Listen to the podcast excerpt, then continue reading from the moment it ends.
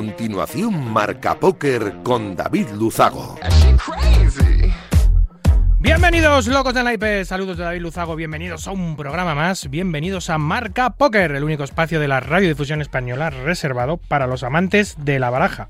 Domingo 5 de marzo, este que acaba, programa 208, el que comienza.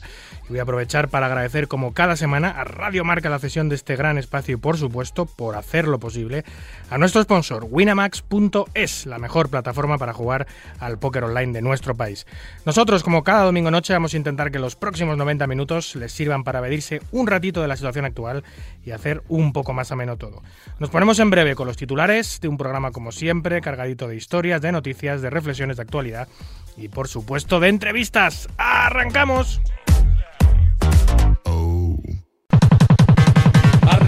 Arriva, quello che deve arrivare. Non ti preoccupare, non ti preoccupare. Arriva, arriva quello che debe arrivare. Non ti preoccupare, non ti preoccupare.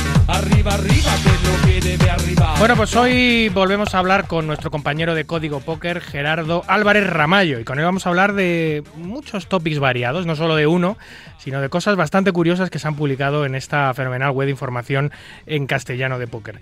Primero, de póker y negocios, de la estrategia de los 1.200 millones, averiguaremos de qué se trata. También de una historia de terror que ocurrió hace unos años en el clásico Poker Stars Caribbean Adventure, en el PCA de Bahamas. Una verdadera historia de terror y pánico en, Bahamas. Y también empezaremos, no terminaremos, empezaremos hablando del PGAT de, de Panamá, donde ha estado Gerardo haciendo una fenomenal cobertura de streaming y de live updates en, esa ciudad, cubriendo uno de los grandes eventos de Centroamérica. Tendremos también un carrusel de noticias que define a la perfección lo que ha acontecido en nuestro maravilloso mundo en estos últimos siete días. Hablaremos de nuevo un domingo más con Antonio Carrasco Cabeson, que nos va a traer un resumen de lo que ha dado de sí el programa, el reality, donde ha participado la jugadora de póker Leo Margets. Ya hablamos con ella hace un mes aproximadamente sobre el inminente estreno de Traitors, el el reality de HBO Max en el que ha participado y ahora ya sabemos qué ha ocurrido y vamos a desgranarlo con el bueno de Antonio. También hablaremos de los resultados de las últimas series de Stars y de Winamax eh, online. Tendremos un consejo de nuestro experto en desarrollo personal, gestión del tiempo y productividad, Rodrigo Río Lizani, que, eh, que nos va a hablar esta semana sobre el error que cometemos al tener las expectativas muy altas o al el error que cometemos cuando no se cumplen nuestras expectativas. Es bastante curioso. Eh, cerraremos el programa con las conexiones con el Luquia Poker Festival de Mallorca, las Juegos Poker Series de Alicante y con el Más Poker de Barcelona. 90 minutos por delante, de mucho naipe, vamos a por ellos. Escuchas Marca Póker, el deporte rey de corazones.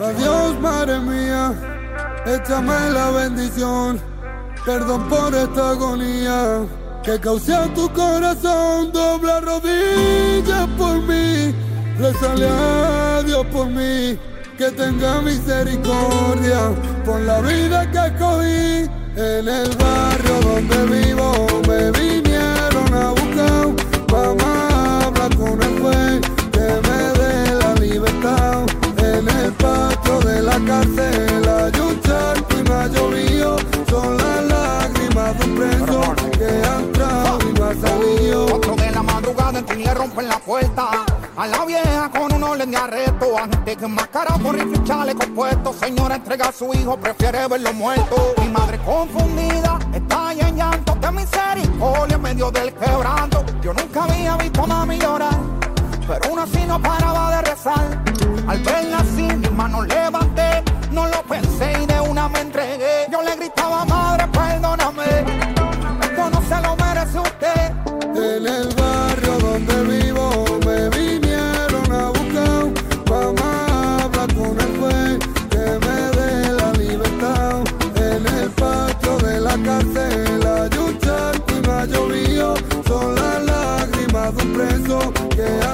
Bueno, pues eh, ya lo anunciaba los titulares, hablaremos, vamos a hablar con Gerardo Álvarez Ramallo, nuestro compañero colaborador habitual del programa, eh, redactor de Código Póker, una de las webs de información de habla en castellano más importantes que hay, informativamente hablando de póker, eh, con el que teníamos pendiente hablar de una serie de temas que he ido recopilando estos meses que se han publicado en, en esa fenomenal web y con el que vamos a hablar esta noche. Buenas noches, Gerardo. Hola David, ¿cómo estás? Un saludo para ti y todos los que nos escuchan. Otro saludo de vuelta. Oye, ¿estás ya por Madrid o sigues por Panamá? Sí, sí, no, ya en, en el frío de Madrid. Eh, 12 días, ¿no? Intensos, de mucha acción en, en, este Poker Grand Adventure Tour, el PGAT 2023, que ha patrocinado Poker Bros y que ha sido, creo, un verdadero éxito. Sí, sí, la verdad que sí. Este, bueno, fue como dices, fueron 12 días, 9 torneos. Eh, el garantizado inicial que era de 2 millones de dólares se rompió. Y, bueno, jugadores de todos lados, una organización increíble y, bueno, parece que, este tour viene con todo, por ahí tienen anunciadas varias paradas, esta no es la primera del 2023 en Panamá, tienen varias paradas eh, a lo largo, bueno, prácticamente de todo el mundo, alrededor de todo el mundo en el año, así que pinta bastante bien. Eh, podría parecer que el Poker Grand Adventure Tour, el PGAT, eh, que está patrocinado por Poker Bros, es un, es un circuito, es un evento eh, que se va a desarrollar en Centroamérica, Latinoamérica, etcétera, etcétera, pero nada más lejos de la realidad porque van a venir también a Europa. De hecho, ya tienen una cita confirmada en, en España, ¿no? Sí, así es. Este va a pasar, bueno, Ciudad de México y luego ahí en el, en el Casino Gran Vía de, de, Madrid, ¿no? En octubre, septiembre, si no me equivoco. Sí, sí, la cita es en, es en octubre, eh, que promete ser una de las grandes citas del póker nacional por la masiva llegada a priori de jugadores de, de Norteamérica, Centroamérica y Latinoamérica que van a venir a disfrutar de, de, su tour aquí en, en Europa, en, la capital de moda de, nuestro continente, eh, que es Madrid, eh, Gerardo. Sí, no, y, lo que dices, este, este tour logró, me impresionó eh, ver jugadores realmente de todos lados del mundo, o sea, República Checa, Japón, de hecho, bueno, España tuvo una muy buena representación, un jugador que se llama Raúl Páez, personalmente no lo conocía, es un señor, y se llevó el high roller y fue el segundo lugar del main event. Uy, La verdad... como, como, quedó segundo en el main event. Sí. Ah, eso no lo sabía. Como te escucho el bueno de Raúl, llamarle, llamarle señor, Raúl Páez ha sido, ha sido compañero mío muchos años de, empresa cuando los dos trabajamos en, o trabajamos para Full Tilt Poker. Es eh, Gerardo una de las eh, grandes referencias del póker nacional, lo que pasa que ahora pues está un poco más escondido, vive en, vive en Latinoamérica, no se prodiga mucho por, por, por, España, pero fue uno de los primeros jugadores en saltar el charco en, en la primera década de, de este siglo a Estados Unidos, uno de los primeros jugadores que hizo la maleta y empezó a jugar el circuito americano. Eh, creo que fue el primer jugador español que hizo mesa final en, en World Poker Tour, el primer jugador español que ganó un paralelo del World Poker Tour también en la primera, ya digo, la primera década de este, de este siglo y es, eh, bueno, nominado todos los años al Hall of Fame, no ha tenido todavía eh, la posibilidad de ser investido, pero ahí está, sigue siendo una gran referencia, pero como tú dices, para las nuevas generaciones de jugadores eh, es un gran desconocido, porque lleva unos cuantos años ya residiendo, creo que es en Colombia, muy lejos del foco mediático europeo, y foco mediático español, por lo cual se le conoce menos, pero te puedo asegurar que es una leyenda viva de, nuestro póker y, seguro, seguro que conociendo a Raúl como le conozco no le gusta nada que le llamen señor. Pero, pero sí, tal cual como dices, eh, justo en uno de los live streams del High Roller, eh, no teníamos mucha información de, de Raúl, ¿no?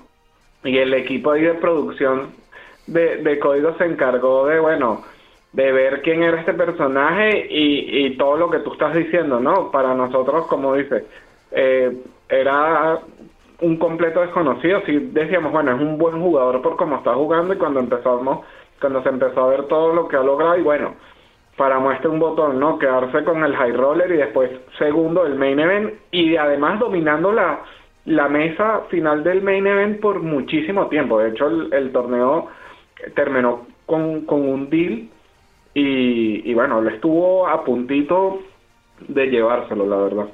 Qué pena. Sí que es cierto que como lleva tantos eh, años ya alejado de España, ha fijado ahí su residencia y se prodiga poco en torneos en vivo. Él siempre ha sido eh, jugador de ambas disciplinas, torneos y CAS. Ahora últimamente estos años estaba jugando muchísimo más CAS que torneos, prácticamente no estaba jugando torneos.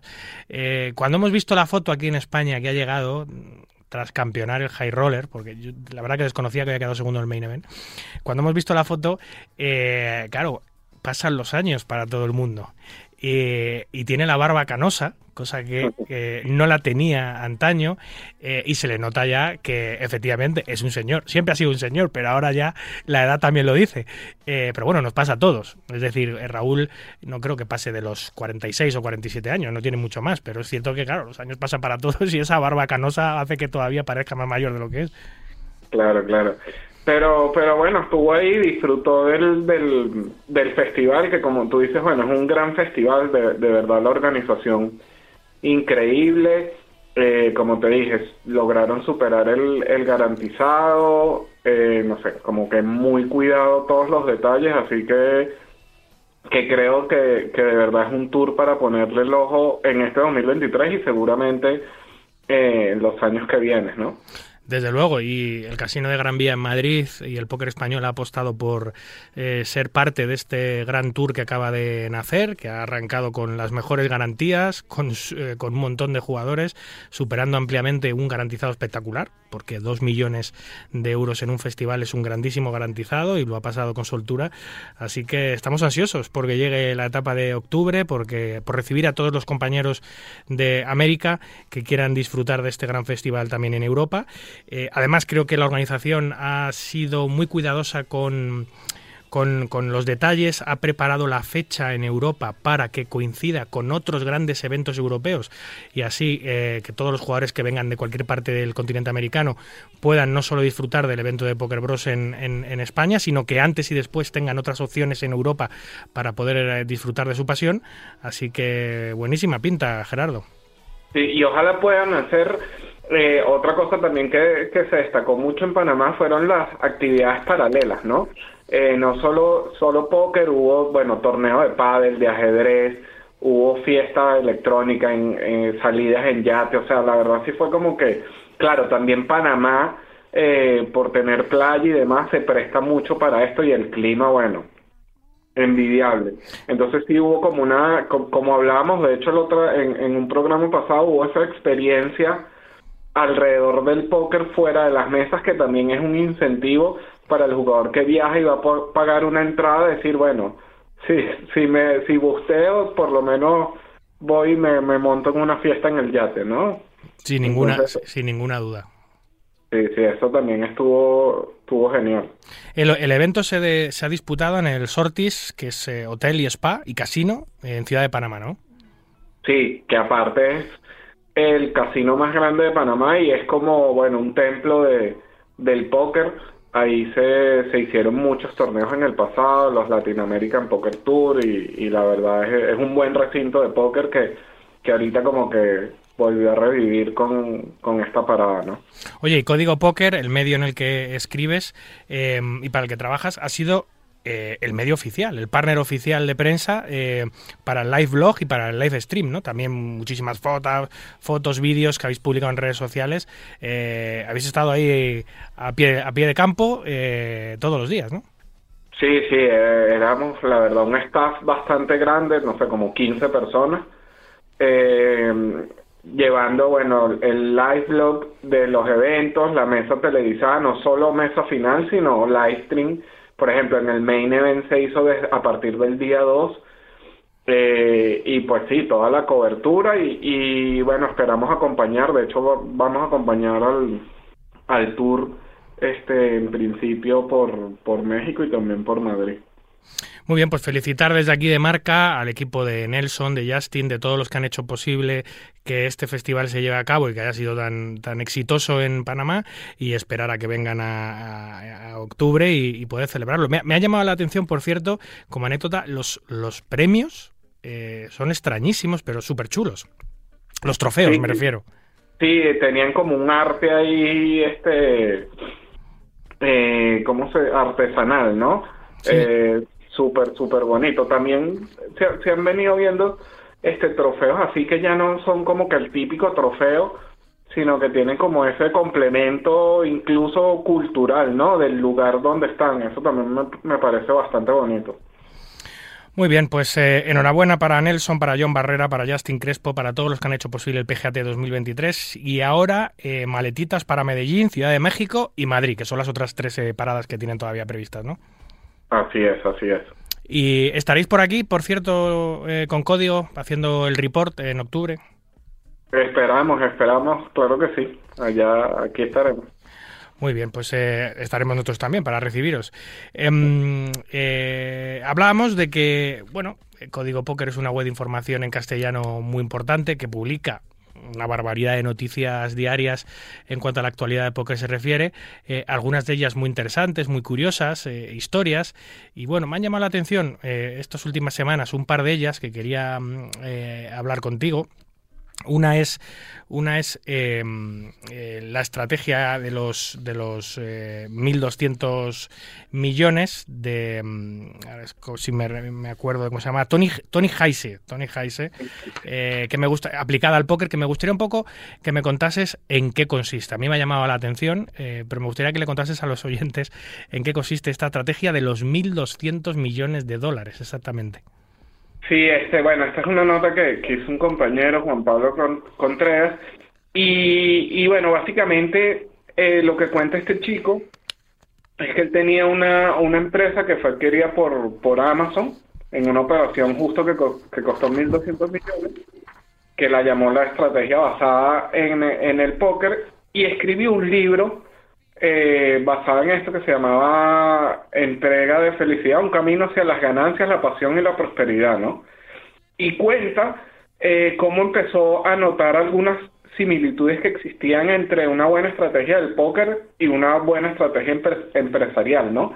Y detalló como que muchos puntos a resaltar, eh, que bueno, que es la evolución de la oportunidad del mercado, el marketing de marketing, el marketing de marca, las finanzas, eh, incluso a nivel cultural y el aprendizaje continuo. Y creo que esto es algo que, que se ha hablado mucho de cómo el póker, por un lugar, eh, eh, se tiene que ver como una empresa, ¿no? El jugador de póker tiene que ver la disciplina del póker como, como una actividad empresarial y aparte hay, como dice el autor, muchas similitudes. Por ejemplo, bueno, los más conocidos, ¿no? El tema de de la banca, la administración de, de la banca, cuando habla del marketing se refiere a la imagen que das tú en la mesa. Y él cuenta cómo cuando jugaba póker empezó a ver muchas similitudes y las empezó a enumerar y, fue producto de como que de este, de este libro, ¿no? Mira, em, esta estrategia mm, tiene una serie de puntos clave.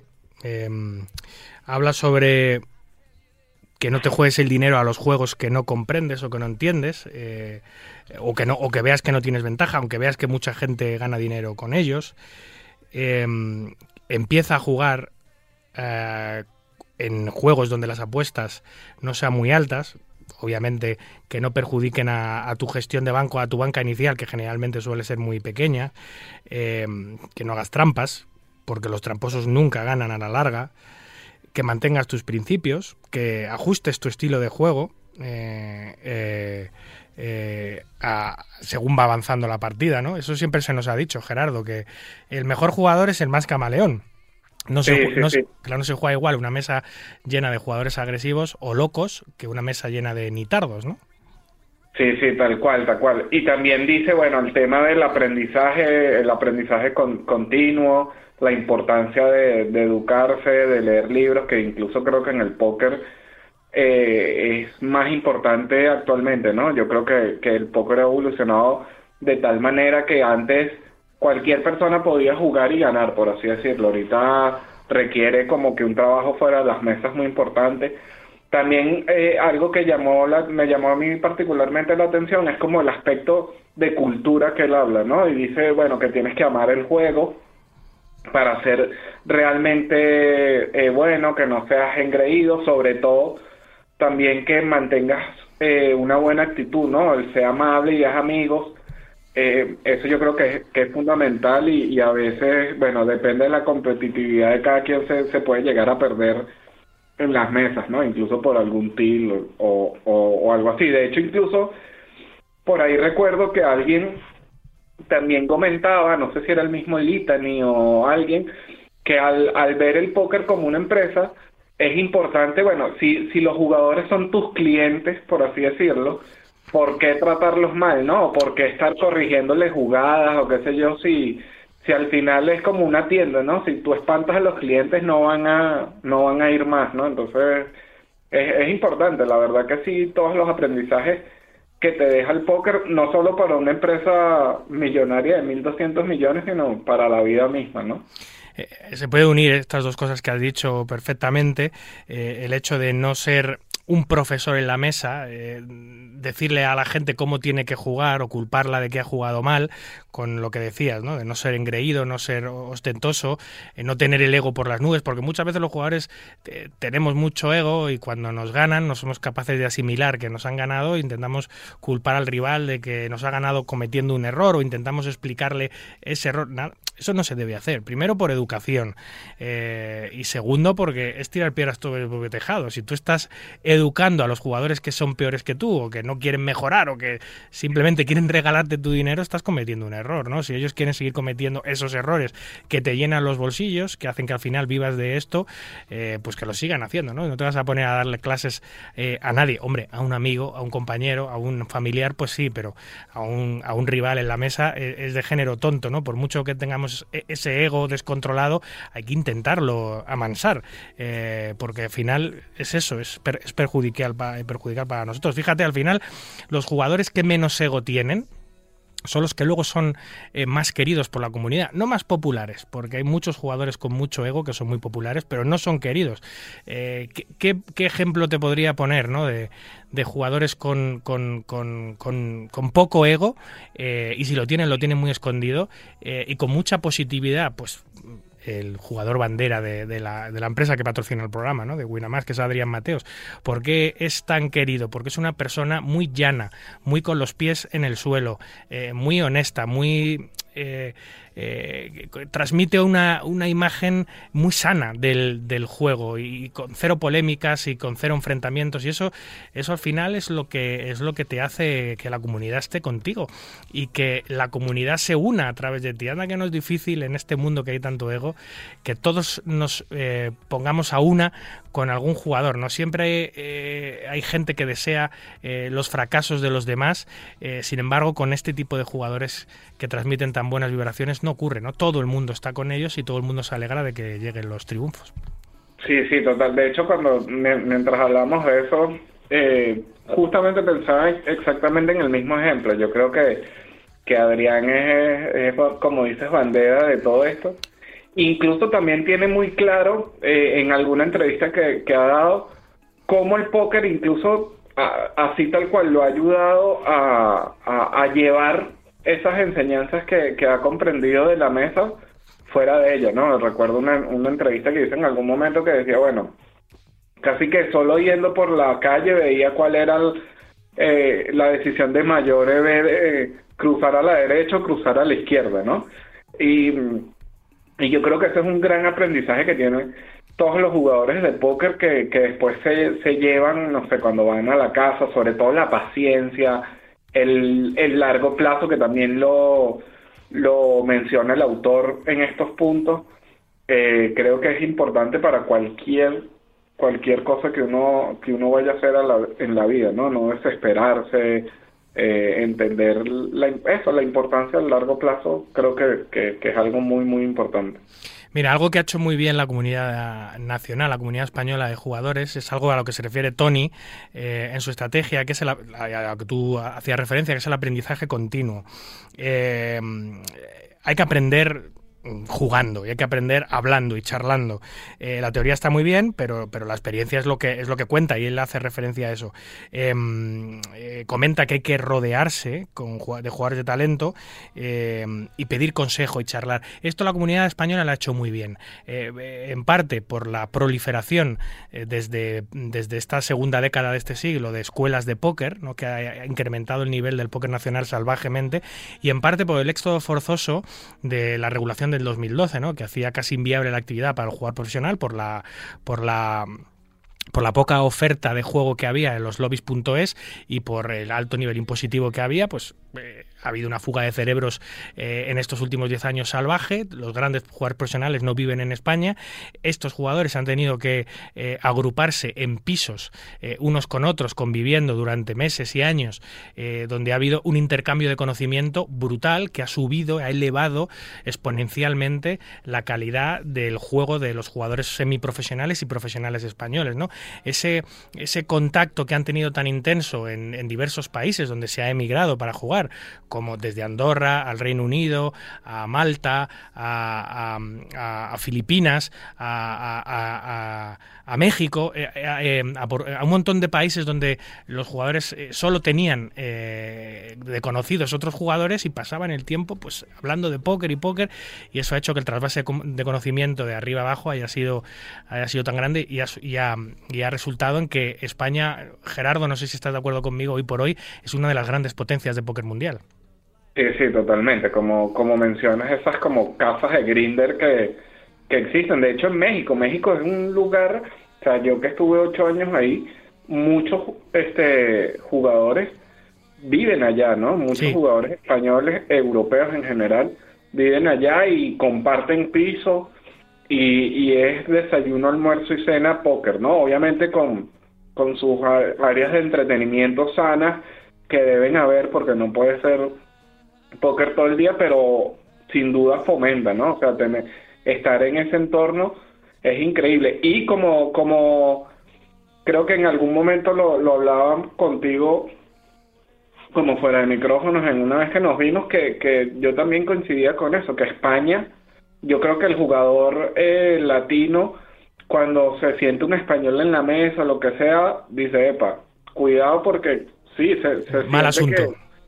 Sí, que, que hay un, un, nivel y sobre todo porque yo creo que España ha también tenido la bandera de, de las escuelas y del aprendizaje de póker, ¿no? O sea, empezaron, no sé, Educa Póker o qué sé yo, tal vez la primera y de ahí, bueno, millones de escuelas han, han surgido y muchos lugares eh, se han tratado como que, bueno, de copiar en el buen sentido de la palabra el modelo de, de aprendizaje que, que ha nacido en España y creo que eso es importante, ¿no? Y, y, bueno, obviamente eso se, se, traduce en, grandes jugadores. Hemos pasado, ya lo he dicho alguna vez, de que cuando los españoles llegaban a los circuitos europeos y mundiales y se sentaban en las mesas de cash o las mesas de torneo, eh, los rivales se frotaran las manos, porque eso ocurría hace 15 años, los rivales se frotaran las manos porque ya venían los pescaditos y los primos de los españoles, hemos pasado a que ahora esas manos, en lugar de ser frotadas, pues eh, lleguen a la cabeza del jugador como exclamando no me pongas más españoles en la mesa que me arruinan el torneo o me arruinan la partida. Ha sido un cambio eh, brutal, por lo que tú dices, por todas esas escuelas que han elevado tanto nivel y por el éxodo forzoso que ha hecho que el nivel haya seguido aumentando.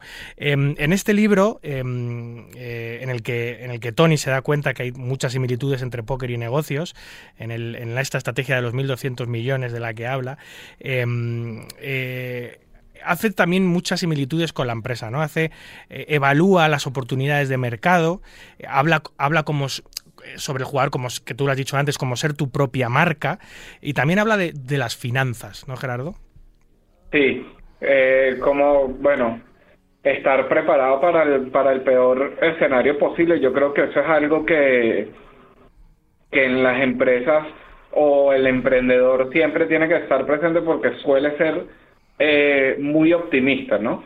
Y él más bien dice, bueno, más bien tienes que estar preparado para, para eso, para el peor escenario. Habla del, del largo plazo, habla que jugar con solo lo que se permita perder, yo creo que eso también es importante a la hora de tanto del póker como de montar una empresa. Y es que al final es lo mismo, ¿no? O sea, el póker lo que pasa es que tal vez no se ve como empresa porque no tiene este una estructura y eres tú el autoempleado más bien, ¿no? Tú eres tu, tu, tu propio empleado, pero básicamente tienes que tener todas las mismas gestiones para y, si te va bien, bueno, vas a tener una empresa de mucho más de 1.200 millones de dólares seguro. Sí, sí. Em, eh, me gusta cuando habla de la evaluación de las oportunidades de mercado, que esto es una cosa muy importante que el jugador personal tiene que tener en cuenta, que es em, eh, busca las oportunidades de mercado. Haciendo el símil con la empresa, ¿qué sería en el póker? Pues eh, selecciona la mesa más fácil posible, donde, donde tengas más ventaja. No te la intentes medir continuamente contra los mejores, que sí, que ahí es donde más se aprende, pero no donde más se gana. Por lo cual, si quieres rentabilizar tu, tu inversión en el mercado, haz una buena selección de mesa. Elige torneos en los que creas que tengas ventaja, elige partidas de casa en las que seas el mejor o el segundo mejor jugador de cada mesa, porque al final son los que ganan. Eh, no tengas miedo a cambiar de mesa si en la que estás te va mal, Mm, hay muchos jugadores que por miedo a que alguien le diga algo, sigue jugando mesas en las que son perdedores. Oye, no, hasta aquí hemos llegado. Yo estoy aquí para ganar dinero, no para hacértelo ganar a ti. Por lo cual, si esta mesa no me interesa, me cambio de mesa o me cambio de casino o me cambio de sala online. Em, también, también menciona otro punto que es interesante, que es ajustar el estilo, ¿no? Yo creo que el jugador de póker eh, tiene que entender contra quién se está midiendo y en función a eso hacer los ajustes, no sé, desde Open Race a, a cualquier tipo de, de, otro ajuste y, y, creo que eso también pasa en el mercado, ¿no? En las empresas, bueno, entender qué está pidiendo la clientela o si hay algo que hay que cambiar, ¿no? Porque es como o sobrevives y si no te mueres, ¿no? Como, como dicen. Y luego eh, Tony eh, finaliza el artículo hablando de, de, que hay que divertirse, de que hay que hacer amigos, de que el póker es una comunidad pequeña y que no merece la pena eh, pasar el día eh, peleándose o, insultando. ¿no? Hay, que, hay que compartir lo que aprendes con los demás, eh, divertirse, ser amable, intentar hacer amigos y eso al final también es parte de la idiosincrasia de nuestro juego, que es un juego muy social y que no merece la pena estar enfadado. Se puede jugar y competir siendo buena persona, siendo amable y respetando a los demás.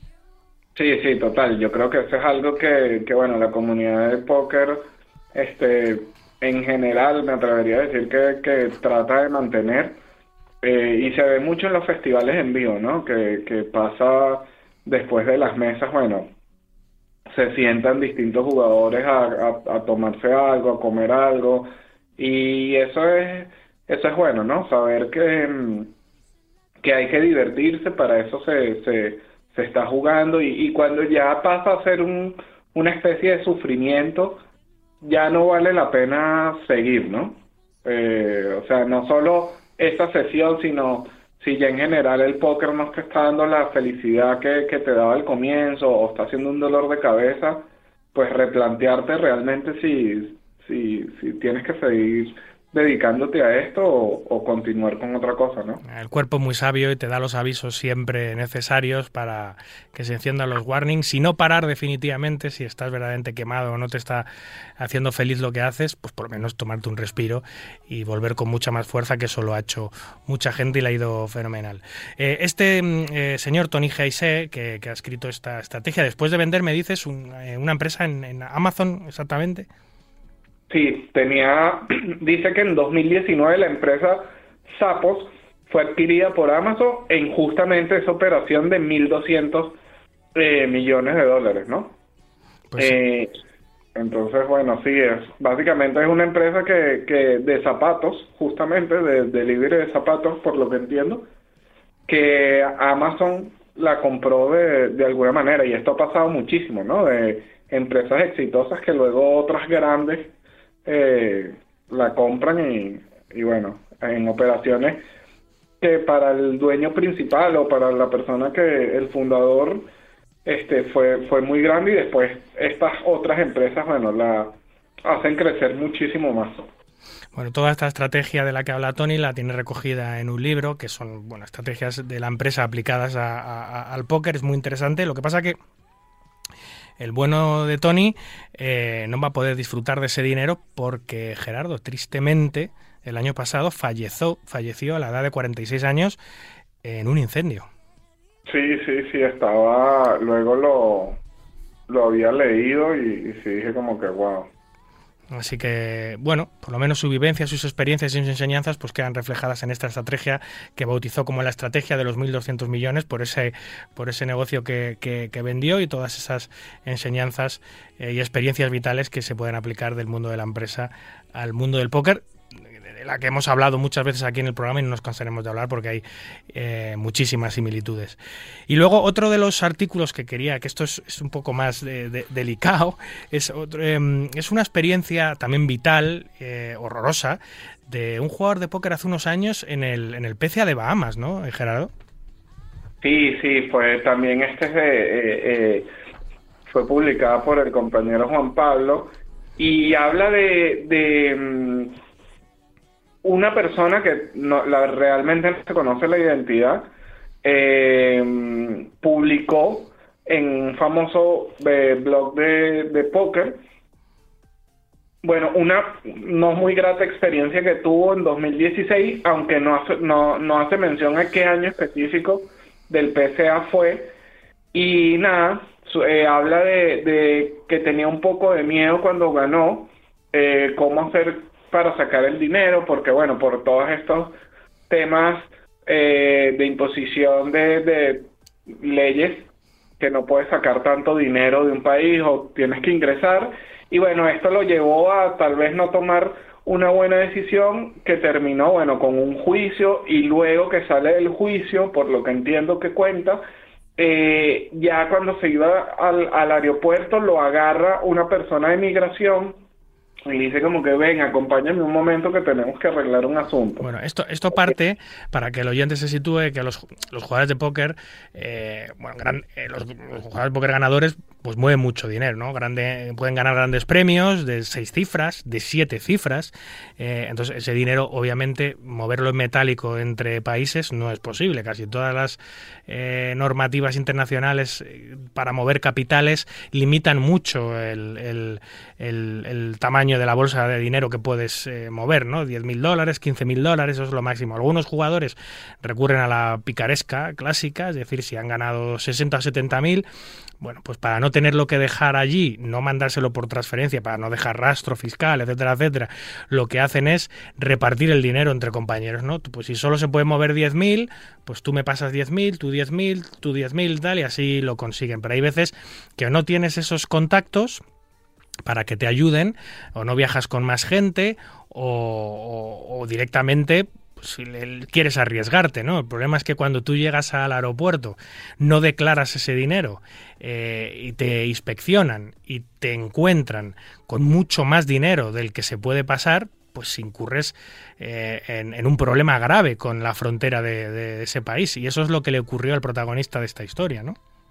Sí, dice, eh, por lo que entiendo en el, en el, no quiso dar, me imagino, muchos detalles y se centró en lo que vivió después, ¿no? Pero, pero sí, básicamente es eso, que él trató de buscar esos consejos de cómo hacer, no le salió bien, fue, fue a juicio, e incluso le confiscaron eh, el dinero y eso, dice, da una frase que cuando estaba llegando al aeropuerto, una dama lo agarró y le dijo, acompáñame necesitamos aclarar un, un asunto, ¿no? Y ahí le dijeron, bueno, cuando lo, lo, estaban trasladando, le decían, bueno, es un sitio donde vas a poder comprar comida y tal, pero a medida que se iba acercando, le dijeron, bueno, eh, te van a quitar tus pertenencias, no vas a poder hablar con nadie, y entonces, claro, él empieza a asustarse, incluso cuenta que él no había no le había dicho a la familia, no sé si que ni siquiera estaba jugando el torneo y en ese momento cuando todavía tenía como posesión de su móvil aprovechó y avisó y dijeron bueno este contáctele a la embajada que siento que estoy en peligro no o sea que, creo que que, que, el, el, empleado de inmigración en el aeropuerto no solo le confiscan el dinero que ha intentado pasar que desconocemos la cantidad pero que sería grande si fue un premio en el PCA de Bahamas sino que encima se lo llevan a un lugar fuera del aeropuerto, no en el aeropuerto, eh, al que le dicen que no se preocupe, que va a poder que, ahí utilizar su dinero, que va a poder comer, que no va a tener tal. Eh, ahí ya puedes empezarte a preocupar, ¿no? Porque una cosa es que te acompañen a una oficina y te dejen retenido y tal, otra cosa es que te metan en un coche, un vehículo, lo que sea, y te lleven a otro sitio fuera del aeropuerto. ¿Qué está pasando aquí, no? Sí, sí, y eso, ahí cuenta él que fue lo que le prendió las alarmas, avisó a la familia y nada, cuando llegó, cuando llegó a este, a este lugar, dice que bueno, que era un, lugar muy raro, como con estas rejas de, de, de puya. De pinchos. Y, ajá, y bueno, que se encontró con personas que venían de Haití, o sea, migrantes, Haití o Cuba, que, que, que habían llegado, los, los, populares balseros, no sé si es un término que se conoce mucho aquí, pero bueno, en Latinoamérica es una realidad eh, que se vive, ah bueno, aquí también, ¿no? De África y, demás. Vamos, que era una eh, especie de centro de refugiados o centro de mm, detenidos. De... Sí, de gente que, que, que bueno, que trata de ingresar al, al, país y no y no lo logra y los tienen ahí y te, te digo más David eh, yo que viví ocho años en México eh, me tocó hacer reportajes de este estilo y, y es, son estaciones en México también existen son estaciones migratorias que son un limbo. Eh, no porque no estás admitido en el país pero tampoco te regresan entonces tengo millones de, de sé de casos de personas que, por ejemplo, eh, tenían su visa de trabajo, iban legal, pero la dirección que figuraba en la empresa de la visa de trabajo era distinta a la que figuraba en el acta de la empresa y ya solo por eso eh, despertaba la sospecha del, agente migratorio y te mandaba a este lugar, ¿no? Y, y, y en, en México de personas que, que la pasó muy fea en ese, en ese sentido y es muy parecido a lo que cuenta él, ¿no? O sea, lugares aparte, bueno, prácticamente hacinadas las personas ahí, eh, con literas, colchones en el piso, o sea, una, una situación muy fea donde incluso las personas, eh, los guardias de seguridad, eh, extorsionaban para, bueno, para poder tener beneficios. Vamos, o, sea, que por intentar pasar un dinero sin declararlo y ser pillado, básicamente lo llevan a, a un centro penitenciario, a una cárcel, o, algo o algo muy parecido a una cárcel, ¿no? No, no, no es, pero se parece igualito, como dicen, ¿no? Mm. Eh, es horrible. Y, y de hecho, en México eh, hay un jugador eh, muy conocido en Colombia, Carlos Camargo, que le pasó, le pasó, iba, iba a jugar un torneo en, en México y en la aduana lo, lo pararon y lo, lo, lo retuvieron en un lugar similar. A él no lo llegaron a, a sacar del aeropuerto, pero sí también fue en un cuarto, aparte esto fue en plena pandemia, o, o ya, bueno, ya, ya habían libertades de viaje, pero dice que estaba la gente ahí sin cubreboca, tirados en colchones, eh, eh, personas, eh, mujeres embarazadas y, y se las vio feo. Y dijo, bueno, más nunca vuelvo, en este caso me dijo Carlos, de hecho lo entrevisté, hay una entrevista que, que publiqué en Código cuando salió de eso, y me decía, más nunca vuelvo a México a jugar un torneo, sea el que sea, o sea... Ya bueno, esto es una experiencia o la que tú estás contando es una experiencia concreta de una persona concreta, en un momento concreto, no vamos a demonizar todos los torneos que hay en México porque son muchos y muy buenos y tampoco que todo el mundo que vuelva de Bahamas pues va a tener este problema. Lo ha tenido esta persona puntualmente. Es, es, una historia de terror realmente porque porque él estuvo ¿cuánto estuvo allí por cierto este este que se hace llamar eh, es anónimo pues se hace llamar PCA Refugee eh, ¿cuánto estuvo este, esta persona en, en este centro? al quinto día fue que, por lo que entiendo, fue que, que a la tercera mañana le llevaron un formulario que le dijeron, este, nada, llena lo que ya te vamos a, a sacar. Pero pasaron cinco días, o sea, dos más hasta que hasta que salió, ¿no? Lo sentaron en el avión y de nuevo acá. Pero pero es una una historia la verdad que impresiona. Y, bueno, mm, nosotros la conocemos hoy por, por este tema del póker, pero es una realidad que viven millones de migrantes eh, todos los días, ¿no? Buscando como que esa mejor calidad de, de, vida. Yo te digo que este tema para mí es un poco sensible porque en México lo, lo viví mucho, ¿no? Mucha gente de Centroamérica que trata de pasar a Estados Unidos por este famoso tren que se llama La Bestia, que pasa todo México de, sur a norte, y la gente va a la velocidad que va el tren, va arriba y hay gente que queda mutilada, o sea, las historias son muy fuertes.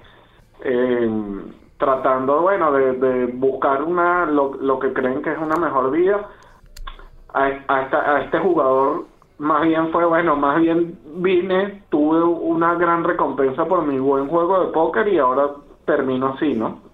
Sí, como tú dices, esta noticia la contamos porque le ha pasado a un jugador de póker, por la anécdota de que ha sido por intentar pasar más dinero del que debía y haber sido pillado. Lo han llevado a este centro de inmigración, que más que un centro de inmigración es una cárcel, pero esto es una triste realidad que ocurre a diario en, casi todos los países, ¿no? Tú cuentas la realidad de México porque la has vivido en primera persona.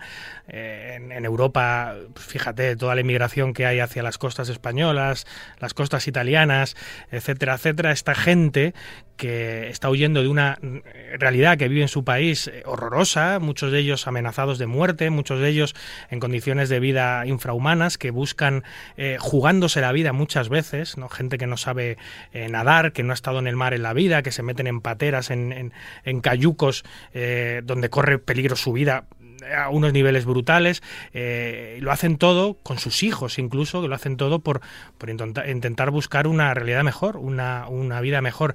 Y, no solo no la encuentran en el lugar al que llegan, buscando, como todo ser humano, mejorar su calidad de vida y poder vivir dignamente, sino que acaban en centros, muchas veces en centros de este tipo. Quiero entender que en Europa no son tan crudos, eh, pero que acaban en centros de este tipo que más que centros de inmigración donde se les recibe y se les intenta ayudar eh, pasan todavía más calamidades, ¿no? Y que son más centros penitenciarios que, que otra cosa donde la ley bueno, pues está en un limbo, como tú decías, eh, y los guardianes o funcionarios que, que, cuidan esos, esos sitios, pues hacen lo que les da la real gana con, con los reos, en teoría, con los inmigrantes que allí han llegado. ¿no? Es una realidad eh, del mundo actualmente muy triste.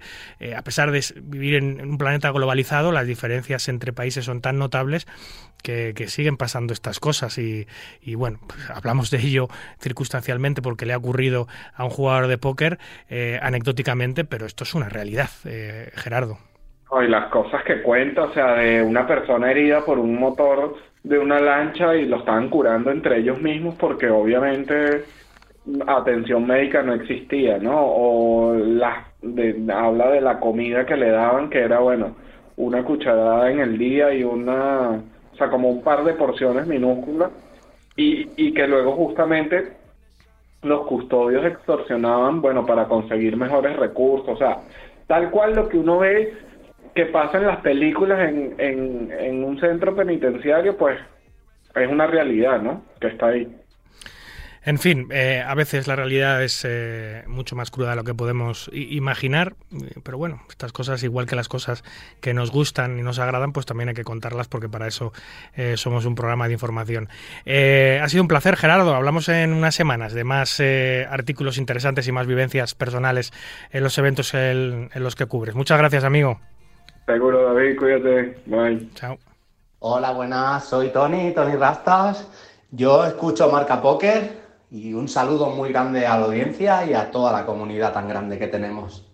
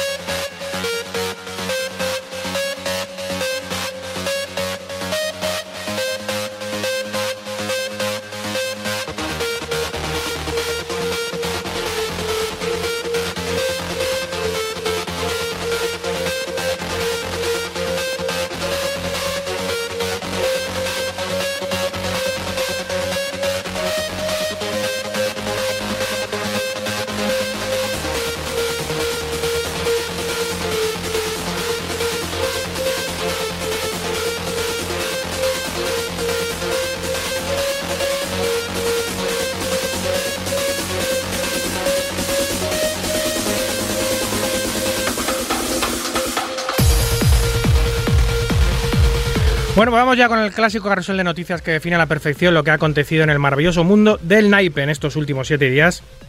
Y arrancamos con el jugador norteamericano Chance Cornuth, que reaviva la duda de si la fortuna del excéntrico jugador de High Stakes e Instagram star Dan Bilzerian proviene del póker o no. Y es que Dan contactó con eh, Chance ofreciéndole 10.000 dólares para que le ayudara a preparar un heads up contra el multimillonario Alex Gores. Esto fue en 2014. Y así hizo Chance. Bilzerian terminó ganando 10,8 millones de dólares en esa partida, que era de Texas, No Limit, con ciegas 5.000, 10.000. Se lo ganó al multimillonario. Y, y la entrada era mínima de un millón por persona, aunque luego le quitó 10 o casi 11. La realidad es que últimamente son varios los jugadores, eh, incluido Daniel Negreanu, que han contado historias de partidas de Dan Bilzerian que invitan a pensar que tal vez sí haya logrado su fortuna, o al menos parte de ella, jugando al póker. El jugador rumano Radvan Belea se lleva el European Poker Tour de París por 1.170.000 euros, imponiéndose a un field de 1.606 entradas, convirtiéndose en el primer jugador rumano en ganar una prueba del circuito europeo. En el podium le acompañaron el sueco, el sueco Peter Jorne por 780.000 euros y el francés Fabrice Bigot por 536.000. La web Poker Royalty organizará un torneo mensual para todos los trabajadores de la industria e irá rotando el evento por varios casinos de Las Vegas. Los posibles jugadores, organizadores de eventos, directores, dealers y prensa, o todas aquellas personas que tienen algún empleo relacionado con el juego, con el póker. La iniciativa ha arrancado este pasado jueves en el Hotel y Casino Área de Las Vegas con un buy-in de 160 dólares y ha contado con una bolsa de premios garantizada de 4.000. El jugador estadounidense John Up Styles Van Fleet al que recientemente YouTube le cerrara su canal sin advertencia alguna, se ha cansado de intentar recuperarlo sin conseguir respuesta alguna de la plataforma de vídeo bajo demanda y decide volver a empezar de cero, la plataforma de vídeo, quería decir. Eh, ha anunciado la creación de un nuevo canal de YouTube y además para esta inauguración va a sortear entre sus nuevos seguidores un 2% de sus posibles beneficios en la Street on Poker de Vietnam que han empezado esta misma semana. El show de High Stakes del Hasler Casino organizará una partida con una entrada mínima de un millón de dólares, así lo ha asegurado Ryan Feldman, el productor ejecutivo del Hasler Casino Live. Será en mayo de 2023 y será eh, una partida con ciegas 5.000, no, perdón, 500.000, con Straddle eh, muy frecuente y además con la posibilidad de que las ciegas vayan aumentando durante la partida. Además, se va a retransmitir en vivo en el canal de YouTube, en su canal de YouTube, de forma gratuita. No hay todavía alineación confirmada de lo que se espera sea la partida más grande jamás televisada eh, y que tendrá más de 15 millones de dólares sobre la mesa. Los rumores ya apuntan a que jugadores habituales del show como Alan Keating, Eric Persson, Garrett Adelstein, Dan Smith o Jason Kuhn estarán también en esta millonaria ocasión. Fallece el jugador irlandés Noel Furlong, campeón del main event de 1999 a los 83 años y deja, esto es lo curioso, una fortuna de casi 60 millones de dólares a su familia, proveniente casi íntegramente de su empresa de alfombras en Irlanda, Furlong Flooring, líder de su sector en su país durante décadas. Descanse en paz. La fundación One Step Closer albergó anoche en el estudio de Poker Go en el Hotel Área de Las Vegas el evento benéfico All In for Charity Event con un buy-in de 1.000 dólares, rebais de 500 y add-on de 500. El 50% va a ir destinado a causas benéficas, mientras que el restante 50% fue destinado a los premios regulares del evento. Entre los presentes estuvieron los actores de Hollywood Ted Danson, Cheryl Hines y Kevin Pollack, así como el ex campeón del mundo Joe Cada. Seguimos con eventos benéficos y es que el popular actor de Seinfeld, Jason Alexander, anuncia la vigésimo primera edición del Celebrity Poker Tournament. Será el domingo 26 de marzo en el Woodland Hills Country Club de Los Ángeles en beneficio de West Park Cancer Support Network. El evento será abierto a todo el mundo y tendrá una modesta entrada de 150 dólares. Tras el éxito de esta reciente Feria Internacional de Juego de Madrid en el recinto ferial de IFEMA, en Madrid obviamente, ya están fijadas las fechas para la que será la Feria 2024. Será los días 7, 8 y 9 de mayo. Y aquí lo contaremos. El jugador norteamericano Brin Kenny anuncia la firma de tres nuevos embajadores para su plataforma For Poker. El jugador ruso Artur, Artur Martirosian, el alemán Oli Sheimon y el uruguayo Francisco Benítez serán los nuevos integrantes del team de la web For Poker, que hasta dentro de unas semanas no estará operativa y en la que de momento solo se puede jugar en formato beta. El director de general de C-Juego, Alejandro Landaluce, con el que por cierto hablaremos en unas semanas, explica en el programa La Alternativa de Canal 7 los datos ofrecidos por el Ministerio de Sanidad en el informe de adicciones comportamentales 2022 y señala que son muy claros. Asegura que no hay motivos para ciertas alarmas que se dan desde desde el Ministerio de Consumo. Recalca que los resultados son bastante sensatos con unas cifras constantes en el tiempo. Landaluce, asimismo, desmiente que el juego esté creciendo en época de crisis, pues la inversión del ocio y entretenimiento decae. Asimismo, demuestra que en dicho informe, lejos de lo que el ministerio, lo que el ministro Garzón asevera, los juegos más practicados por la población y que más riesgo tienen de poder desarrollar un trastorno del juego son los de juego público, como la lotería, las primitivas y los rascas. Señala también que el juego privado cuenta con controles de acceso y de registro de autoprohibidos para evitar que los grupos vulnerables entren en un establecimiento de juego, cosa que no ocurre en el juego público. Y cerramos con la noticia surrealista de la semana y es que el casino Wynn de Las Vegas ha sido denunciado debido a que un croupier de blackjack siguió repartiendo cartas eh, a la mesa al menos durante 15 minutos mientras un cliente estaba sufriendo un infarto, cliente que fallecería semanas después por complicaciones derivadas de ese infarto. Se acusa a la seguridad del casino de que fue consciente en todo momento de lo que estaba sucediendo y de no hacer nada y que cuando finalmente decidieron hacerlo, 20 minutos después de, que se desvaneciera el jugador, le intentaron aplicar el desfibrilador, no fueron capaces de saber utilizarlo, ocasionándole graves daños por todo ello en el cerebro al jugador por falta de oxígeno, madre mía. Escuchas Marca Póker, el deporte rey de diamantes.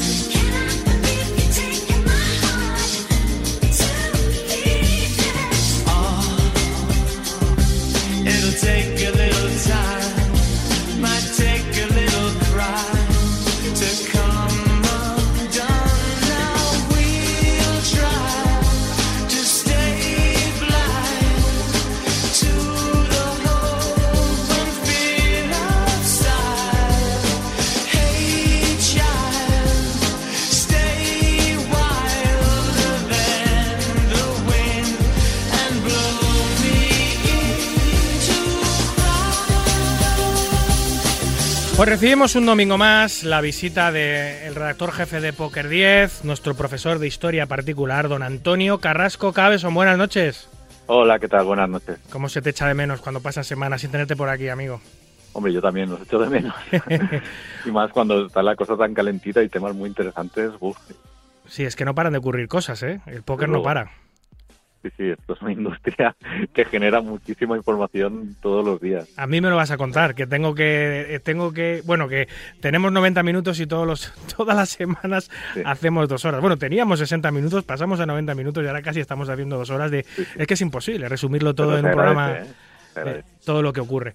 En fin, y una de las cosas que han ocurrido en los últimos meses, peculiares, curiosas, anecdóticas si quieres eh, eh, permitirme que diga que lo diga. Es eh, este reality del que vamos a hablar hoy vamos a hablar de Traitors hablamos ya con su protagonista hace un mes con Leo Margez que es la jugadora bandera española que tenemos miembro team pro del equipo Winamax que ha participado en este reality no es el primero que participa ya participó en Supervivientes en su día acostumbrada también a estar en, muchísimos programas de, de, prensa y televisión generalista. Nos comentaba muy, muy con la boca pequeña porque no se lo podía hacer porque todavía el programa no se había eh, estrenado, pues un poco los pormenores de lo que sería Traitors, un poco el argumento y un poco algunas eh, eh, de las personas que que habían entrado. No, recuerdo ni siquiera si, si, comentó nombres, creo que, creo que dejó caer alguno, pero no podía decirnos muchas cosas. Bueno, hoy sí que podemos hablar ya más en detalle, sin quizá hacer spoiler de lo que ocurre. No vamos a hacer spoiler, pero sí que vamos a comentar un poco cómo ha sido, porque yo creo que ha sido... No, no creo que haya sido algo tan anecdótico, ¿eh? creo que ha sido una cosa bastante, bastante importante. Sí, eh, yo, a, primero que vas a hacer spoilers si contásemos más de lo debidos a mí, porque lo he empezado a ver, estoy en el capítulo 2 Em, eh, y me gusta la verdad que mucho. se me asemeja un poco como se puso de moda. Bueno, a ver, nosotros hemos tenido toda la vida el juego de, ladrones y policías de baraja española que hemos jugado desde niños. Unos hacen de polis, otros, otros hacen de ladrones y los ladrones tienen que matar a. Bueno, uno hace de poli, otro la gente hace de, ciudadanos normales. ¿no? El pueblo duerme también el Lobo creo que también se ha llamado en otros sitios. Bueno, y, el último gran éxito de, de, los juegos eh, de los juegos de los videojuegos que, todos los influencers han jugado es el Hangout, ¿no? Este jueguecito que, que son muñequitos y que unos unos denuncian a otros y otros matan a otros.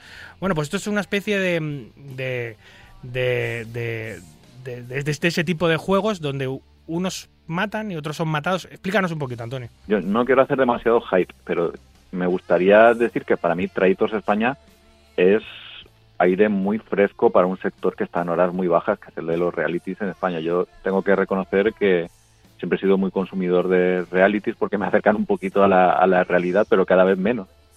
Porque, bueno, los realities han perdido, creo que, su esencia. Y precisamente Traitors recupera la esencia de los mejores realities estás en el segundo capítulo, te, son ocho de más o menos una hora de duración y tienen un sello que es muy interesante porque el productor jefe es Tinet Rubira, que es el que hizo los primeros OT, que bueno, los primeros OT fueron unos mega éxitos. Es el que ha hecho también el productor de Tu cara me suena, que ha sido otro programa pues de gran éxito en la televisión, o sea que estamos hablando pues, de una de las personas que más conoce el mundo de los realities.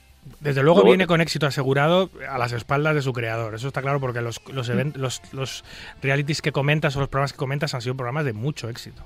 Sí, lleva un montón de ediciones, o sea que él sabe muy bien lo que hace y ha hecho un, reality serio, ajeno a intereses de publicidad, de, a, intereses de creación de contenidos por otros canales de televisión. Ha hecho un reality, yo creo que que quería hacer, pero en honor a, la pureza de los realities. Además, el, elenco que, que, ha escogido es una pasada. O sea, ahí eh, no estamos hablando de gente que pues que intenta buscar popularidad para hacer bolos en las discotecas y esto que está muy de moda últimamente. O sea, ha cogido, con, con todo lo respeto, porque se tienen que ganar la vida, ¿eh? ha cogigido actores, actrices, escritores, cantantes, humoristas, una política, sí, bueno, Cifuentes y deportistas de élite. Hay que, decir que, que el programa eh, es un programa que cuenta con un elenco VIP, o sea, que es un programa VIP con participantes VIP, no son, no son participantes anónimos. No, no son anónimos, además son personas de diferentes edades. A mí me interesa mucho la elección de los deportistas de élite, porque estamos hablando de personas que no son demasiado conocidas para el gran público, sí para los que somos un poquito más friki aficionados del deporte, por ejemplo, Blanca Manchón eh, ha sido dos veces campeona mundial mundial de vela, dos veces olímpica. Jaime Nava fue, ha sido capitán durante muchos años de la selección española de rugby 15, también ha jugado rugby 7. Es el segundo jugador más internacional de toda la historia de España en rugby con 79 eh, partidos.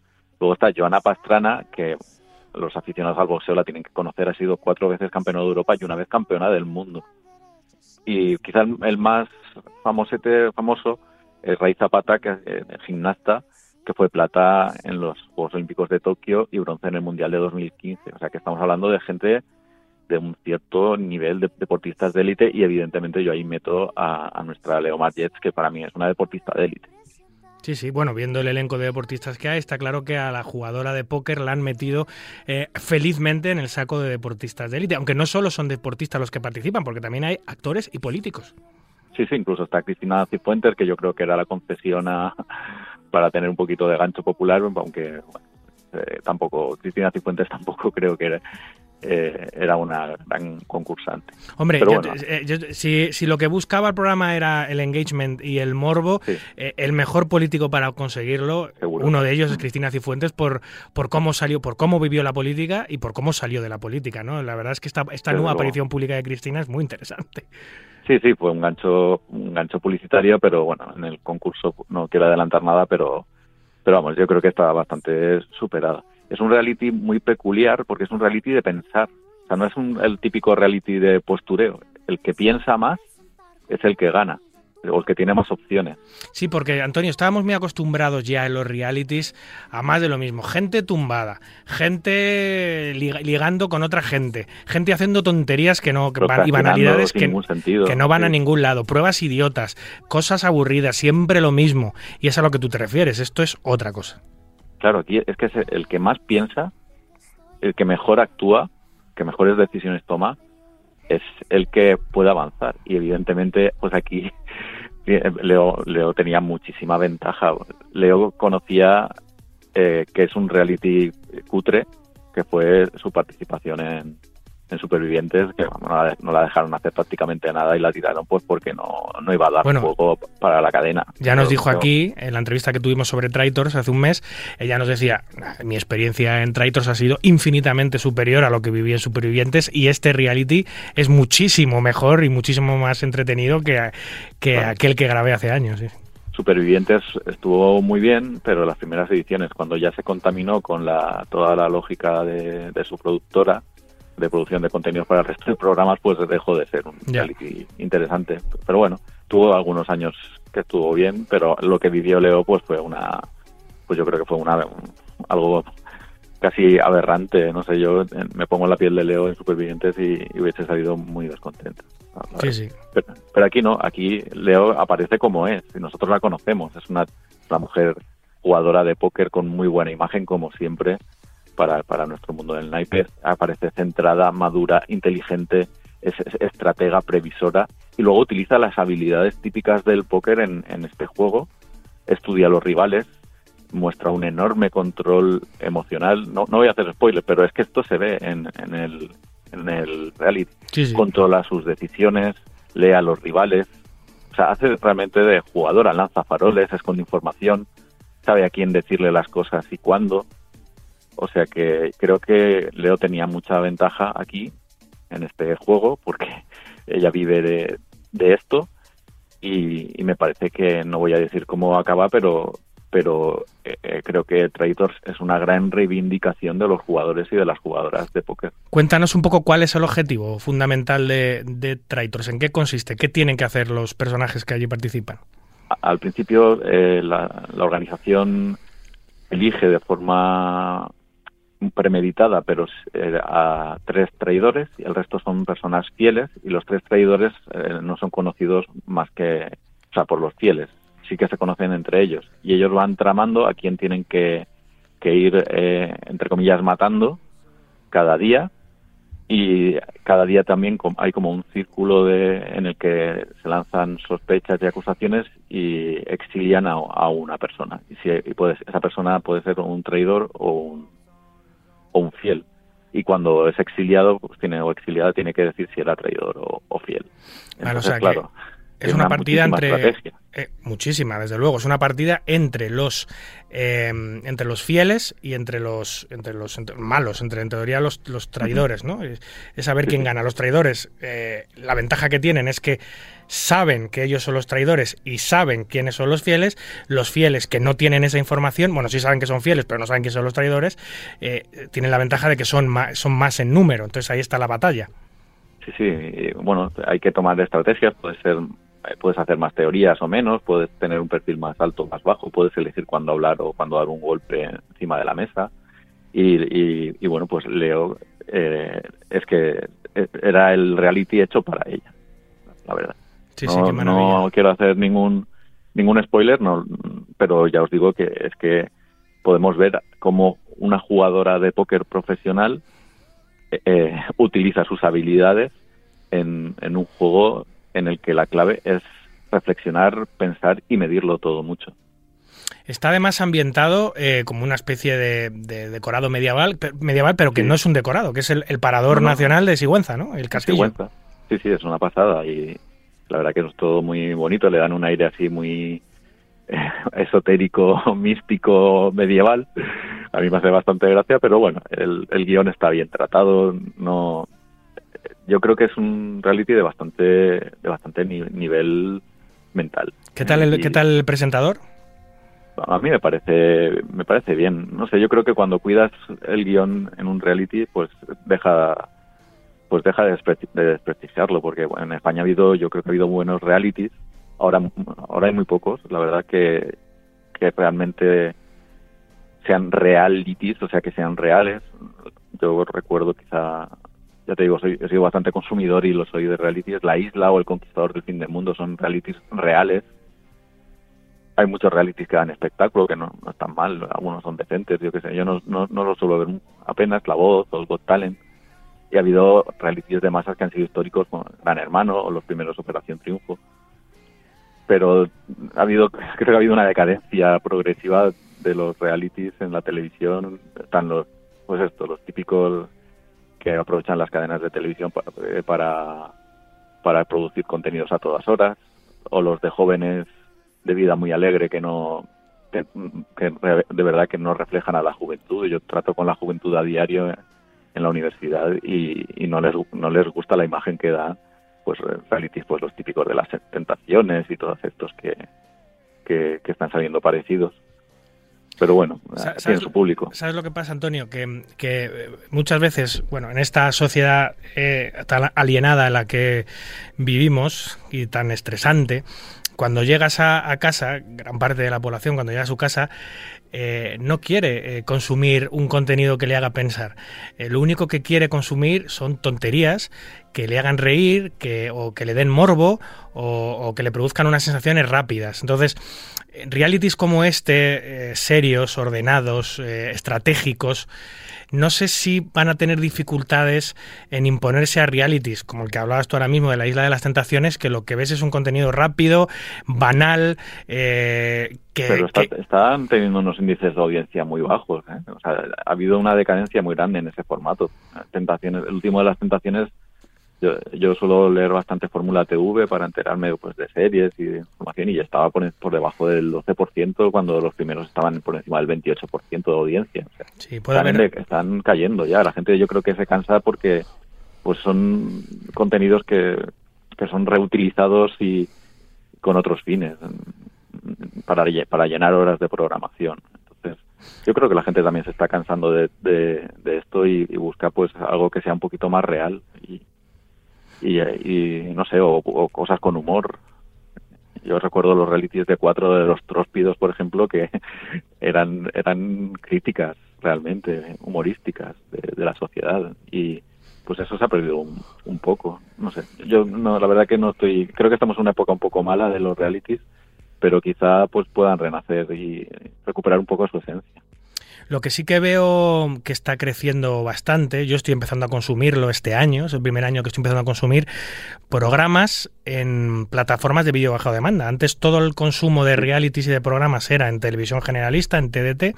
Sin embargo, ahora todas las plataformas están empezando a lanzar, no sé, supongo que en España llevará años en otros países, programas en sus plataformas. Traitos está en HBO, eh, LOL, por ejemplo, está en Amazon Prime, que es un programa muy divertido, eh, de, donde, donde si te ríes pierdes. Eh, creo que Netflix también tiene sus propios programas, ya no solo son plataformas de series y películas, sino que también están empezando a abordar los realities y los programas eh, tal cual, y que tarde o temprano estas plataformas empezarán a abordar el deporte, y eso lo tengo claro, y acabarán teniendo los derechos de retransmisión seguramente de todos los deportes en España, porque la televisión va hacia, hacia, hacia, hacia ellos, o, el, tipo de consumo del, del espectador va hacia estas plataformas y está dejando un poco de lado la TDT. ¿No te está dando la impresión de que están creciendo mucho los programas de calidad en estas plataformas y están bajando mucho los programas de calidad en el TDT generalista. Yo creo que están cambiando también los usos. Las, nuevas generaciones, los, jóvenes apenas ven televisión. Yo, yo apenas veo televisión. veo el deporte en televisión. Eh, cuando no lo hacen en alguna plataforma. Eh, pero quizá hay pues, personas que no son de pues menores de 30 años todavía sí que siguen viendo televisión, pero yo creo que la evolución va a ser hacia las plataformas y van a empezar a ofrecer todo tipo de contenidos. Y bueno, ahora mismo pues quienes se quedan en el deporte son los que pagan más y suelen ser las empresas, las operadoras de internet, pero evidentemente no creo que puedan competir con un, con un Netflix si, se propone comprar la Champions. evidentemente Netflix tiene muchísimo más dinero que, las operadoras de internet pienso yo, incluso más que telefónica. Sí, sí, y eso, va, y eso va a pasar y eso lo vamos a ver. El deporte eh, seguramente en unos años esté en manos de, esas, de esas plataformas. Las, plataformas lo que te permiten es acabar con el con el tiempo de, las esperas de los bueno de los anuncios cada vez menos porque ahora están entrando anuncios en las plataformas pero pero vamos el, el hecho de que tú puedas ver a cualquier hora lo que tú quieras pues hace que tengan ventaja estas plataformas respecto a la televisión en fin, em, toda esta gente joven de la que hablas, que cada vez consume menos televisión, bueno, pues eh, pasa las horas, muchos de ellos en Twitch, pasa las horas viendo streamers, pasa las horas viendo Netflix eh, en vez de consumir TDT, pero también pasa las horas jugando al póker. Y jugando al póker eh, generalmente en las plataformas más importantes que hay en España, la más, que es Winamax, y, su, su, perseguidor en, este, en estos momentos, que es PokerStars, que han celebrado hace poco sus grandes series. ¿Cómo, cómo han ido los resultados? Siempre los pues analizamos aquí.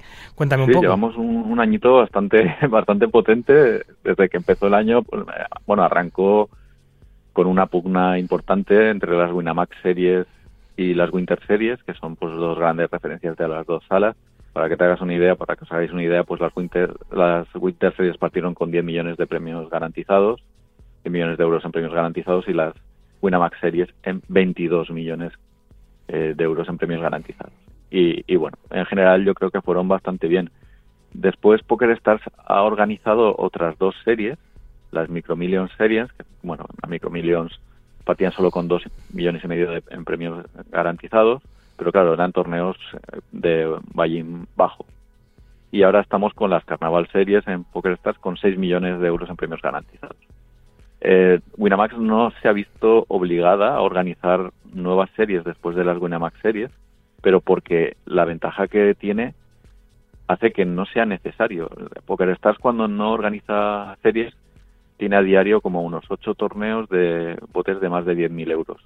Para que te hagas una idea de la diferencia que haya en la actualidad, Winamax a diario, entre semana, tiene como unos 25 torneos de botes de más de 10.000 euros y los lunes tiene unos 40. Qué bárbaro. Es que, claro, estamos hablando de cifras tremendas. Entonces, claro, Winamax no ha tenido que gastar balas organizando festivales porque tiene pues eventos muy interesantes. Por ejemplo, bueno, está organizando las Winamax, el Winamax Poker Tour, eh, organiza el, King Five por equipos, ha organizado la Top Share Academy, en la que bueno ha ganado Estel Cowet de una manera yo creo que muy muy merecida una mujer muy interesante que la conoceremos durante bastante tiempo. Y, y, luego aparte tiene pues eh, eh, torneos eh, más o menos regulares muy interesantes. El Sunday Funday por ejemplo cuando bajan de precio los torneos gordos normalmente en un domingo cinco torneos aseguran más de 800.000 euros en premios de premio garantizado. El Sunday Surprise que es muy barato, tiene siempre más de 100.000 euros de, de bote y encima está regalando unos premios alucinantes, viajes a Tailandia, a Estados Unidos, yo qué sé, alucinante de verdad. Y luego los main events están superando siempre los 100.000 euros y esta semana, por ejemplo, el, más, el main event más cercano de tres días ha tenido 347.000 euros de bote, o sea que Winamax es que no necesita eh, organizar ahora mismo festivales para estar sólidamente en el número uno. Y cuando, y cuando se le cruza el cable, organizan, organizan torneos de estos multiflight de muchos días que tienen eh, botes de 2 millones garantizados, 3 millones garantizados.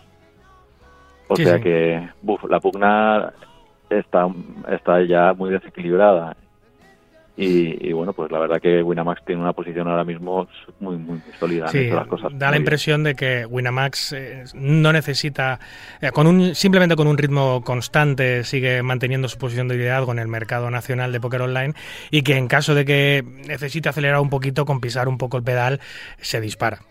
Es que organiza una Winamax Series y mete 20 millones en premios garantizados y nadie puede competir. competir. O sea, es que parecen, o sea, realmente son internacionales Sí, sí, fíjate que solo para el mercado regulado español y francés y sin embargo son un, monstruo terrorífico. Es lo que hablamos siempre, eh, Antonio. ¿Qué pasaría si verdaderamente Winamax eh, decidiese dar el salto internacional, se metiese a funcionar en todos los mercados, en el asiático, en el africano, en el norteamericano? Eh, ¿Qué pasaría? ¿no? Ahora mismo, obviamente, el liderazgo mundial en .com sigue copado por Stars y, GG, que son las dos grandes plataformas mundiales de juego en .com, pero vamos, si hablamos de nuestro mercado, que es un mercado cerrado, con la liquidez compartida con Francia, es indiscutible que el líder absoluto es la sala francesa, ¿no? en Francia y en España. El único pero sí que le veo a, la evolución actual, que creo que pues podemos ser bastante optimistas con la industria que tenemos, es que han bajado ligeramente los garantizados de los festivales. O sea, la, suma total de garantizados. Ha bajado ligeramente. Pero, pero bueno, yo creo que puede ser una cosa puntual porque los mercados pues eh, evolucionan y ahora pues la economía internacional pues tampoco está en un momento eh, hay que hay que adaptarse la guerra, la inflación pero pero vamos yo supongo que la cosa pues eh, Pero fluctuando. Es que es así, es que si la comida cuesta más dinero, la energía cuesta más dinero, las hipotecas cuestan más dinero, eh, te queda menos dinero para ocio y el juego está dentro del ocio, por lo cual eh, de alguna manera se, se, tiene que, se tiene que sentir estos efectos ¿no? de cómo está la vida en estos momentos. es lo que hay, hay que adaptarse. Sí, sí, pero que esto, esto es, fluctúa mucho y será cíclico y volverá a subir, pero lo bueno que yo pienso es que el, mercado está muy consolidado. Así es. Como tú lo estás en nuestro programa, aunque ahora hablemos menos. Eh, Antonio, es un placer como siempre contar con tu presencia en Marga Poker. Cuídate mucho, amigo. Un abrazo. Igualmente, un abrazo.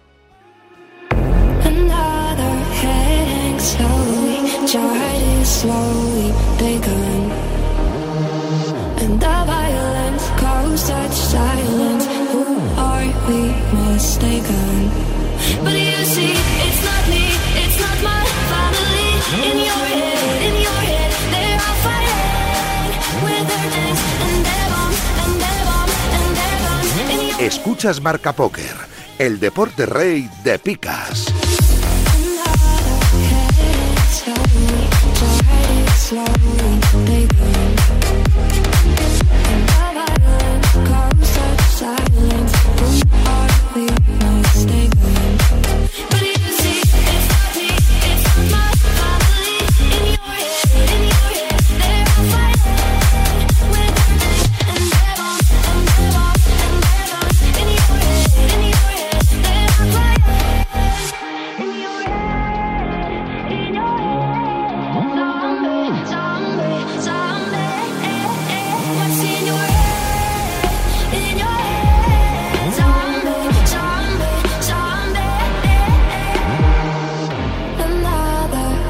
Vamos ya con el consejo de nuestro experto en desarrollo personal, gestión del tiempo y productividad, Rodrigo Río Lizanin, que hoy nos va a hablar sobre ese error de las expectativas no cumplidas. Muy interesante, le escuchamos.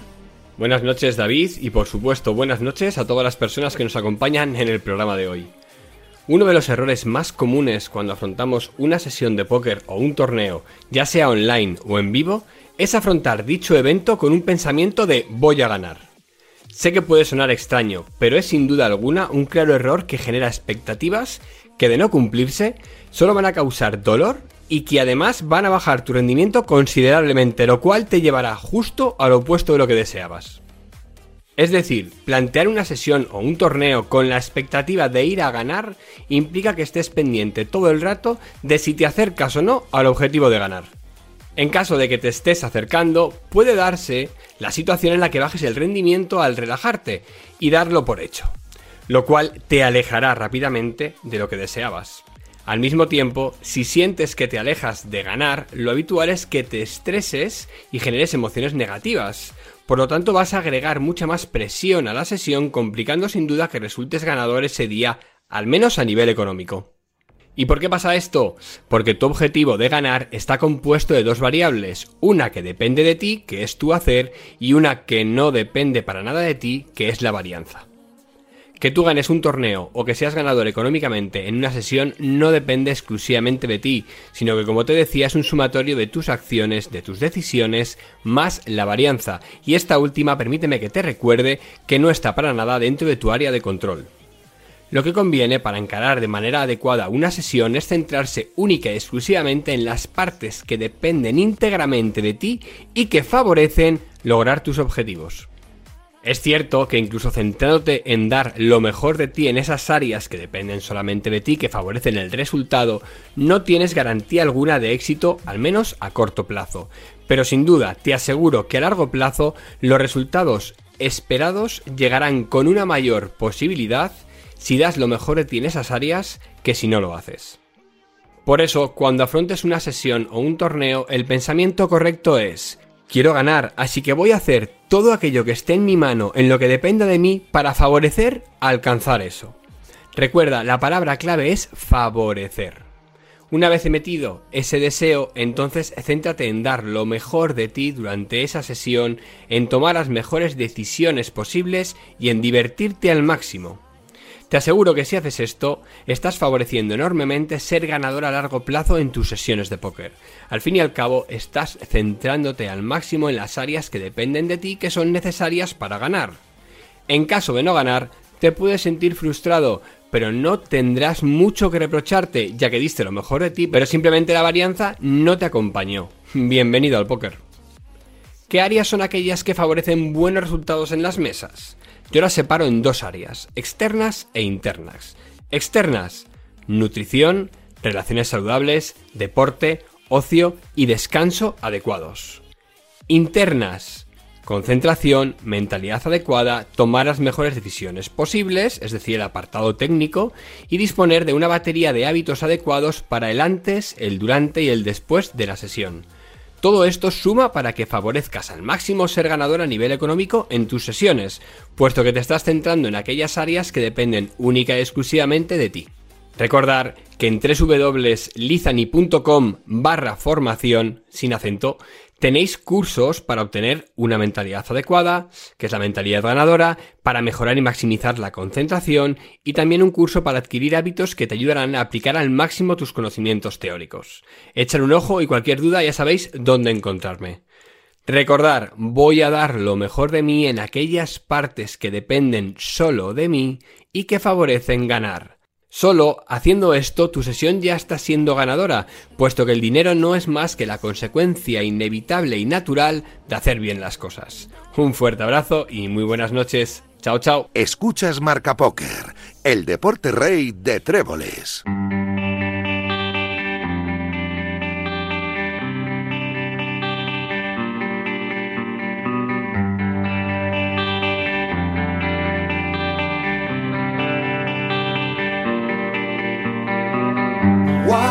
The water from my hand? Contagious as you think I am.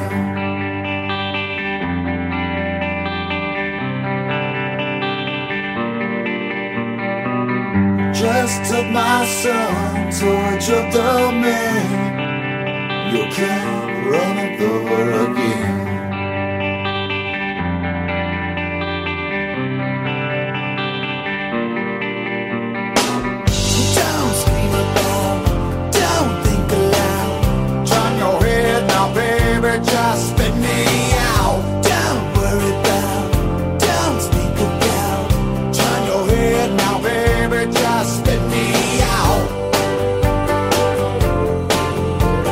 Vamos ya con el repaso que hacemos todos los domingos de los torneos más importantes que se celebran en las instalaciones de los casinos de nuestro país, a veces también en casinos de fuera de nuestro país con organizadores eh, privados nacionales. Y empezamos con la final del Luquia Poker Festival después de tantas etapas que ve por fin la luz en el Casino de Mallorca. Muy buenas noches, David. Nos encontramos en Casino Mallorca, donde hace apenas eh, media hora ha finalizado nuestro Luquia Poker Festival 2023. Y antes de nada, quisiera dar las gracias a todos los casinos del grupo Luquia, Casino de Ceuta, Casino Cursal, Casino Bilbao, Casino Mallorca y Casino de Vigo por esta primera parada, este gran esfuerzo que hemos realizado los cinco casinos para volver a posicionar el póker en los casinos de Luquia en la primera línea de salida. Han sido más de 1.500 jugadores los que han pasado por todos los eventos de los cinco casinos, paralelos, Mayeven y satélites. En el evento principal eh, han sido 480 las entradas registradas y hemos repartido más de 211.500 euros en premios entre los cinco casinos. Simplemente para que os hagáis una idea, en el Casino Mallorca se han repartido más de 120.000 euros en premios entre todos los torneos que se han realizado durante esta semana aquí en Casino de Mallorca. Hoy hemos realizado la, mesa final del May Event y había jugadores de las cinco poblaciones donde se han realizado los eventos. Teníamos a tres de Bilbao, un par de ellos de Mallorca, un Ceutí, uno de Cursal, uno de Vigo y uno de Benicarló. Y pasaba como cheerleader en Eco Álava, que a la postre también ha sido el ganador del eh, evento principal. Ha habido pacto al final entre Eneco y eh, Edu López, los dos de Bilbao, pero Eneco por eh, más puntos ha llevado el trofeo y un poquito más de la cantidad a repartir. Han sido siete días aquí en Casino Mallorca, donde nos han tratado de lujo, donde los jugadores han podido disfrutar del póker, han podido disfrutar de este entorno maravilloso que es la isla de Mallorca. Pero eh, dentro de poco seguiremos trabajando para llevar el mejor póker a todos los casinos del grupo Luquia y eh, en breve sacaremos las fechas de las nuevas paradas de la, etapa de invierno que pronto anunciaremos ya, como os, he dicho, anunciaremos en, breve. Por lo demás, eh, dar las gracias a todos, a todos los jugadores que han hecho posible este evento, a todos los croupiers que han estado tirando las cartas en todos los casinos del grupo y a todos los que nos han seguido por redes sociales, que han sido muchos también. Os esperamos en la nueva etapa, ya os digo, que se va a realizar en invierno y os deseamos a todos que tengáis un buen viaje de regreso a los que regresáis a vuestros puntos de origen. Seguir disfrutando con el póker y los casinos del grupo Luquia, Casino Ceuta, Casino Vigo, Casino Cursal, Casino Bilbao y Casino Mallorca procuraremos que el mejor póker esté en nuestras salas. Y de Mallorca nos vamos, eh, seguimos en Mediterráneo, nos vamos a Alicante, donde se ha desarrollado una etapa más de las grandes Jueguin Poker Series.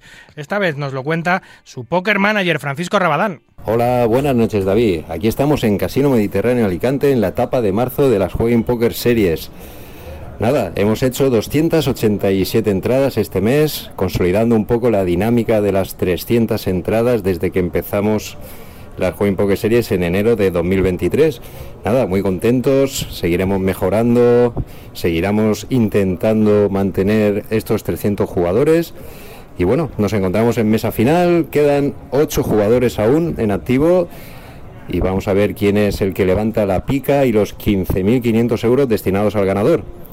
Así que nada, David, gracias por la conexión y nos vemos para el mes que viene. Un saludo. Y para terminar este repaso tan mediterráneo, de Mallorca y Alicante nos vamos a Barcelona, donde se ha celebrado una etapa más del Mes Póker Barcelona. Allí nos lo cuenta el community manager del casino, Guillem Velasco. Buenas noches, David. ¿Qué tal? ¿Cómo estás? Pues mira, este fin de semana hemos celebrado el CB Mes Poker, el mensual, que entre los dos días 1, el día 1 y el día 1B que tiene, ha contado con un total de 292 jugadores, de los cuales 32 han entrado en ITM el top 3 ha quedado tal que 18.000 euros, 10.500 y 7.500, que por un ballín de 330 no está nada mal. Y como te decía, pues estamos contentos porque cada vez más el mensual pues tiene un gran tirón ¿no? entre todo el público nacional, incluso internacional, que, se acercan a disputar este torneo así un poco más especial de nuestra parrilla de, torneos. Y destacar ¿no? los, los, jugadores que han venido, entre los que hemos podido ver a José González, campeón de, del main del CEP Barcelona, del primero que hicimos en febrero, y también sobre todo destacar y, y, bueno, y fue un momento muy muy bonito que vimos ese fin de semana cuando llegó Groovy, Gerard Rubiralta a jugar el mensual, ¿no? que, que se le recibió de una manera muy calurosa entre todo el field, entre aplausos, gritos de felicidades, enhorabuena ¿no? por su deep run en el EPT y estamos muy contentos de que jugadores de la casa, que se han criado con nuestros torneos, ¿no? que, han, hecho sus primeros pasos en nuestros pokerins, en nuestros sin pausas, pues salgan al panorama internacional y hagan, hagan este, este gran papel. Así que desde aquí otra vez felicitar a, a Gerard por su, por su gran resultado y que estamos seguros que cosechará muchos más porque es un gran jugador. Y nada, eh, solo si me dejas voy a hacer un pequeño spoiler, ¿no? Que en abril estar todos muy atentos a nuestras redes sociales porque vamos a anunciar unas nuevas series que tenemos que van a dar mucho que hablar. para todos aquellos que se están iniciando en el mundo del póker y que, y que buscan unos buy un, un, poco más, más asequibles ¿no? dentro de, de, de, los circuitos que tenemos en España, pues vamos a anunciar unas series que, que pintan, pintan muy bien. Así que bueno, no puedo decir mucho más, pero estar muy atentos a las redes sociales, que en breve lo anunciaremos. Y te mando un fuerte abrazo, David. Nos vemos pronto. Muy bien, pues esto ha sido todo por hoy. Aquí concluye nuestro ducentésimo octavo programa. Un verdadero placer compartir este ratito nocturno con los amantes noctámbulos de la baraja. En la producción y en la técnica estuvieron los grandes Dani López y Víctor Palmeiro. Y a los micros, como siempre, un servidor, David Luzago. Recuerden, para jugar al póker online, no lo duden, jueguen en winamax.es, la mejor plataforma de eventos online de nuestro país. Cuídense mucho, cuiden de los suyos y continúen, por favor, respetando las indicaciones sanitarias. No a la guerra, a cualquiera de ellas y en cualquier lugar. Hasta el próximo domingo, amigos. Adiós.